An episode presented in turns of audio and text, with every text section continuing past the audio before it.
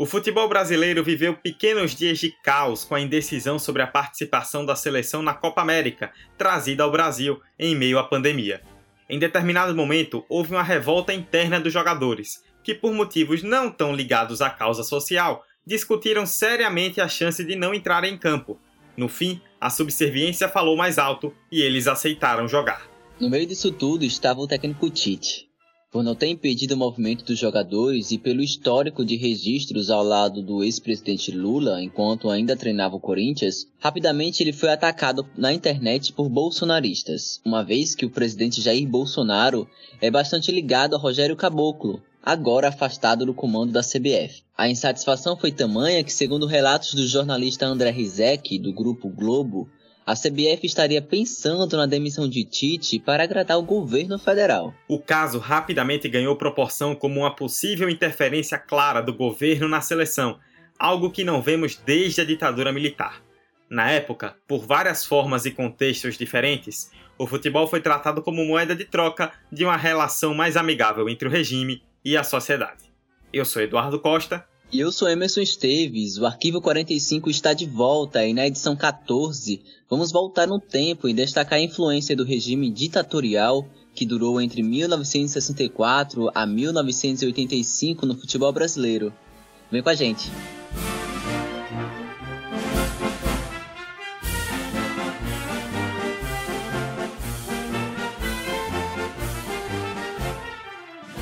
Arquivo 45 Eu faço sempre questão de lembrar que na história do Brasil, olhado em perspectiva de hoje para trás, eh, o Médici não é o presidente do Radinho de Pilha tricampeão do mundo. É o presidente de um dos períodos mais nebulosos da história do Brasil, é o presidente da tortura, dos desaparecimentos, das prisões, dos calabouços. Ah, o Brasil reverencia o Pelé, o Tostão, o Gerson, o Guilherme, o Jairzinho, não o Médici. O regime militar brasileiro começou oficialmente no dia 31 de março de 1964, com a deposição do então presidente eleito João Goulart. À época, a esquerda estava tentando aumentar sua presença no espaço público, tendo como proposta principal a realização de reformas sociais e políticas. Por isso, as alianças com tais grupos geraram um grande medo de uma mentirosa ameaça comunista por parte das classes mais altas da sociedade. É, Dudu e caros ouvintes, e muita gente acabou caindo no papo e apoiou uma possível intervenção. As pessoas até tinham visões diferentes de país em relação aos militares, mas todos tinham um ponto em comum. Queriam destruir a possibilidade da esquerda seguir no poder. O golpe inicialmente aconteceu de forma provisória, mas a normalidade não foi retomada. Com o passar do tempo, a repressão começou a aumentar. Então, Emerson, a ameaça comunista já não era tão presente, e assim o discurso já não se sustentava como antes. Para isso, o regime começou a institucionalizar a repressão por meio de censuras, perseguições e torturas. O auge foi no Ato Institucional número 5, aprovado em 1968. Ele resultou na perda de mandatos de parlamentares contrários aos militares, intervenções ordenadas pelo presidente nos municípios e estados e na suspensão de garantias constitucionais. Eu confesso que é com verdadeira violência aos meus princípios e ideias que adoto uma medida como essa. Mas adoto porque estou convencido que é do interesse do país, é do interesse nacional que ponhamos um basta à contra-revolução. No meio de todo esse caos, o que envolvia um aparato repressor, a censura dos meios de comunicação e o controle sobre a cultura, a ditadura precisava de alguma forma manter uma imagem positiva. Por isso acabou agindo em vários meios. Talvez o principal tenha sido o desenvolvimentismo. No começo dos anos 70, por exemplo, vimos o famoso milagre econômico, onde a taxa de crescimento anual do PIB chegou a atingir 14%. Entretanto, tudo isso cobrou um preço. O crescimento foi gerado por meio de um aumento de empréstimos estrangeiros, somado à corrupção dentro do governo, o que resultou em um processo de crise econômica dentro do país. Não é à toa que os anos 80 ficaram conhecidos como a década perdida, que estou fazendo uma aspas. E outro ponto bastante abordado pelos governos ditatoriais foi o do nacionalismo exacerbado. Campanhas ufanistas que mostravam a face de um Brasil ideal, escondendo o atraso do país e jamais davam sinais do processo de repressão e censura contra os que se opunham à ditadura, foram levantadas. O discurso do governo era mais que claro: as medidas adotadas se davam em nome do amor ao país, e o brasileiro que se colocasse contra elas estaria ofendendo sua própria pátria. Para isso, o Brasil se integrava em diversas áreas: cultura, música e, claro, o futebol e não havia maior representação do futebol brasileiro naquele momento, e por que não dizer, até hoje, do que a seleção brasileira. Naturalmente, era esperado que ela acabasse direta ou indiretamente envolvendo-se em todo o processo. 90 milhões em ação, pra frente Brasil, meu coração. Todos juntos vamos, pra frente Brasil, salve a seleção. É isso, Dudu e caros ouvintes. Contextualizando, a seleção brasileira masculina de futebol à época já havia sido bicampeã mundial em 58 e 62, com Pelé como grande estrela. Na Copa do Mundo da Inglaterra, em 1966, essa já com os militares no poder, o país era comandado por Humberto Castelo Branco, que apesar de demonstrar publicamente apoio à seleção, não interferiu diretamente nas decisões. Apesar disso, existia sim uma movimentação política nos bastidores. O então presidente da Confederação Brasileira de Desportos, a CBD, a precursora da CBF, o João Avelange, ele acabou utilizando da fresca memória dos títulos mundiais da seleção para expandir a influência dele e estreitar laços com políticos. O fracasso estava construído. Junto a essa influência política e à desorganização na preparação, somou-se a perda de peças importantes das Copas do Mundo passadas e a troca de nomes na comissão técnica. Foi assim que, ainda na fase de grupos, o Brasil foi eliminado na competição. Essa eliminação precoce escancarou uma porta para o regime interferir na seleção e se apropriar da imagem dela. Era do interesse de Costa e Silva levar ao povo a conquista da Copa de 70 para apaziguar o clima tenso no país. E ao pisar em território nacional, a seleção foi recebida pelo Serviço Nacional de Informações, que passaria a investigar as razões do insucesso. Junto a essa ação, João Avelange chamou militares para participar da direção da CBD e, em 1969, criou a Comissão Selecionadora Nacional, a COSENA, a fim de escolher a comissão técnica. E aqui chegamos num ponto muito importante nessa história. Talvez o caso mais célebre da influência da ditadura no comando da seleção diz respeito justamente à Copa do Mundo de 1970, em 1969, um ano antes, o ex-técnico do Botafogo e conhecido jornalista esportivo João Saldanha foi contratado para ser técnico do time. Ele era conhecido como João Semedo, por conta das fortes opiniões e, curiosamente, era militante do Partido Comunista Brasileiro, naturalmente grande opositor do regime. João Avelange apelou para atrair a mídia. Na visão dele, trazer alguém que tinha grande voz e poder de atração poderia fazer com que os jornalistas, grandes críticos dos militares, pudessem enfim dar um apoio tranquilo, além de tentar podar parte dos questionamentos de Saldanha à ditadura. O que sabemos que não deu muito certo. Ele continuou tecendo críticas e desafiando ministros que opinavam sobre a formação da equipe. Saldanha se envolveu numa polêmica com o presidente da República, general Médici, que era fã do centroavante Dadá Maravilha e o queria na seleção. Esse time é esse que vai jogar se for o treinador, se for outro, vocês perguntam pra ele. Saldanha preferia Tostão e disse que se Médici não se metesse no seu time... Eu tô falando do ponto de vista técnico. Ele não se meteria no ministério dele.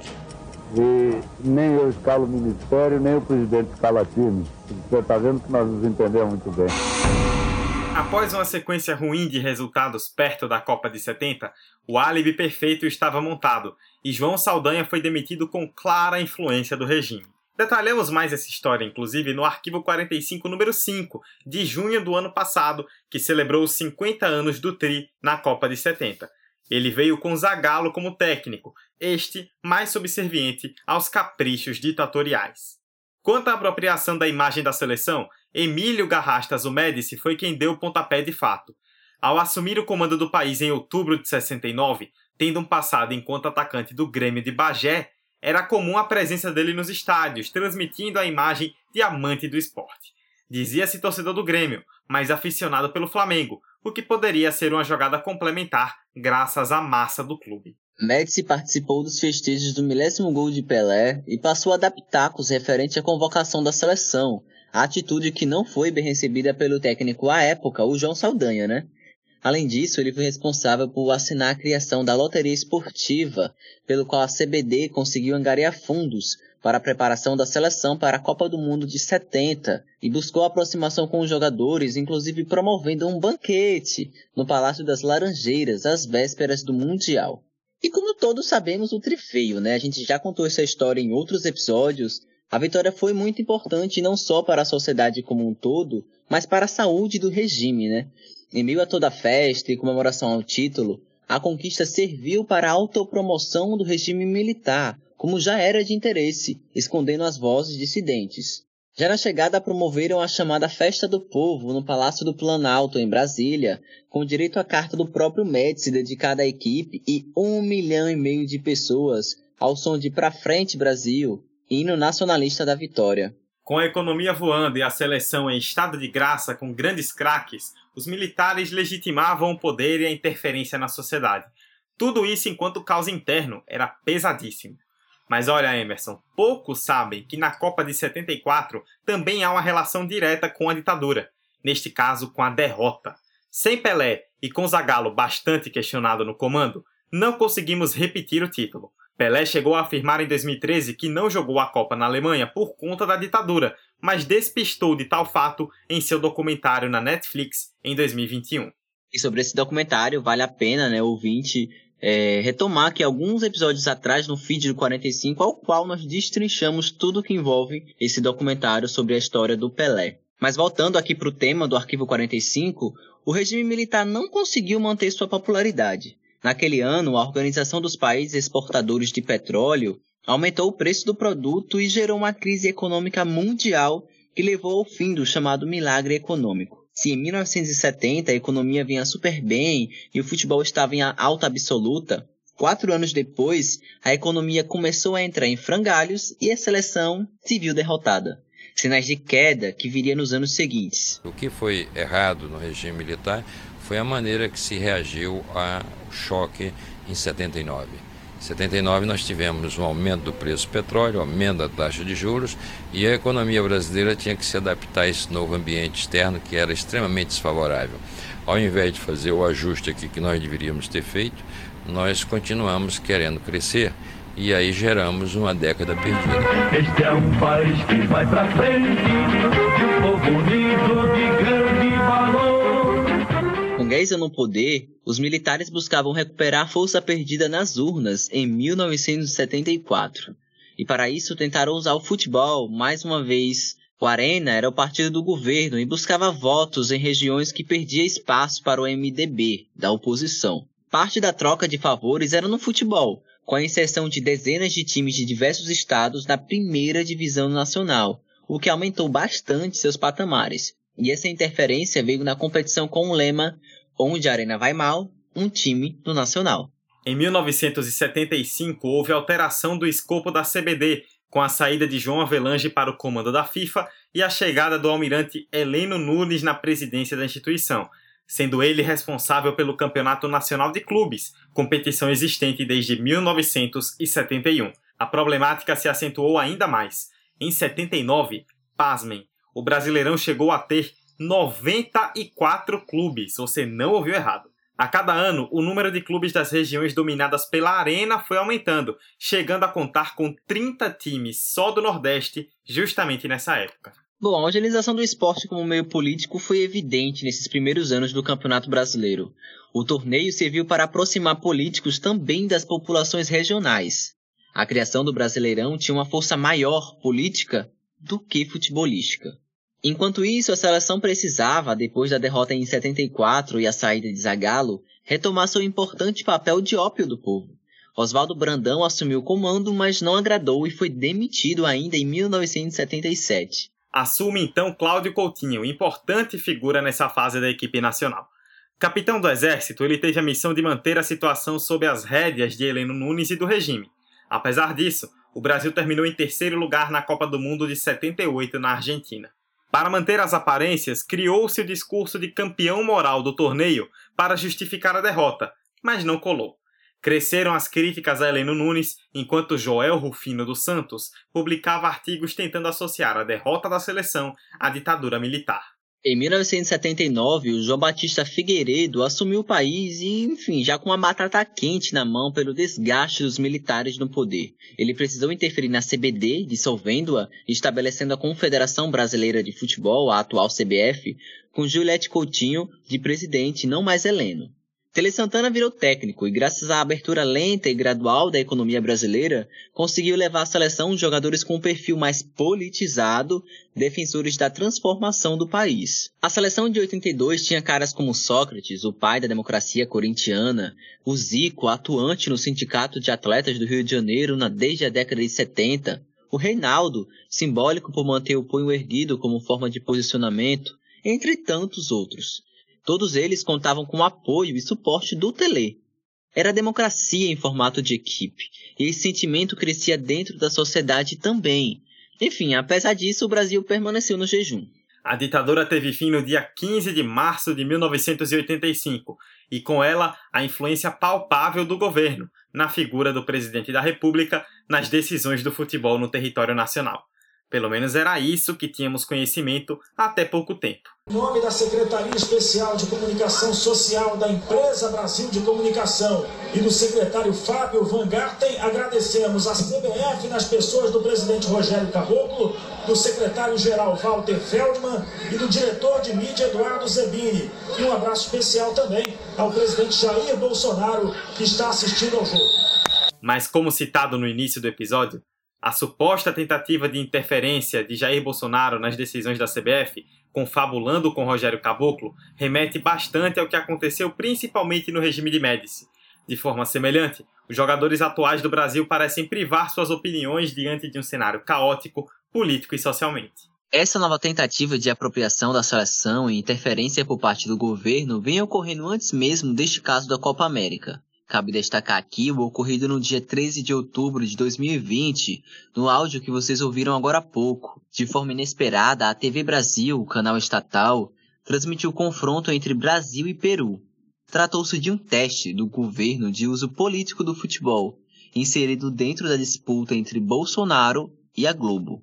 O SBT e a Record também vêm crescendo dentro desse cenário de conflito por transmissões no país, principalmente por serem próximas ao presidente. A Copa América em questão, inclusive, tem seus direitos em TV aberta reservadas ao canal de Silvio Santos, cujo genro é Fábio Faria, ministro das Comunicações do governo. Nos resta aguardar o desenrolar dessa relação entre governo e futebol nacional, que, como muitos jornalistas à época da ditadura declararam, é prejudicial ao desenvolvimento do esporte. E nos dias atuais, parece comprometer ainda mais a imagem de uma seleção já bastante contestada dentro e fora de campo. É, Dudu e companheiros de escuta, chegamos ao fim de mais um episódio do Arquivo 45. No 14 trouxemos a contextualização de eventos que envolvem a relação entre o regime militar e o poder executivo com o futebol nacional. Acompanhe-nos nas redes sociais, arroba 45 de acréscimo no Instagram e no Twitter. Estamos também no Spotify, Orelo, Apple Podcasts, Google Podcasts, Deezer e demais agregadores. Basta nos procurar. Voltaremos com mais um episódio na semana que vem e até a próxima. Qual é a posição dos jogadores da seleção brasileira em relação à Copa América? Você, como capitão, é, vocês vão participar da Copa América? Nosso posicionamento todo mundo sabe. Nosso posicionamento todo mundo sabe. Acho que está mais claro, impossível. A gente deixou, deixou claro para todo mundo qual é o nosso posicionamento. É, realmente o que ele falou, é, eu como capitão, eu como líder dos jogadores, rolou isso mesmo é, nós posicionamos, é, mas é, nós, nós queremos falar, mas no momento oportuno nós iremos falar. E vocês todos estão juntos? Sem dúvida. Não sou eu, não são os jogadores da Europa, como, como rolou coisas, né? Mas quando, quando fala alguém, fala o grupo, falam todos os jogadores. Então acho que. Com o é, Tite junto? Com o Tite e com, com a comissão técnica. Tem que ser aqui unânime, tem que ser todos juntos.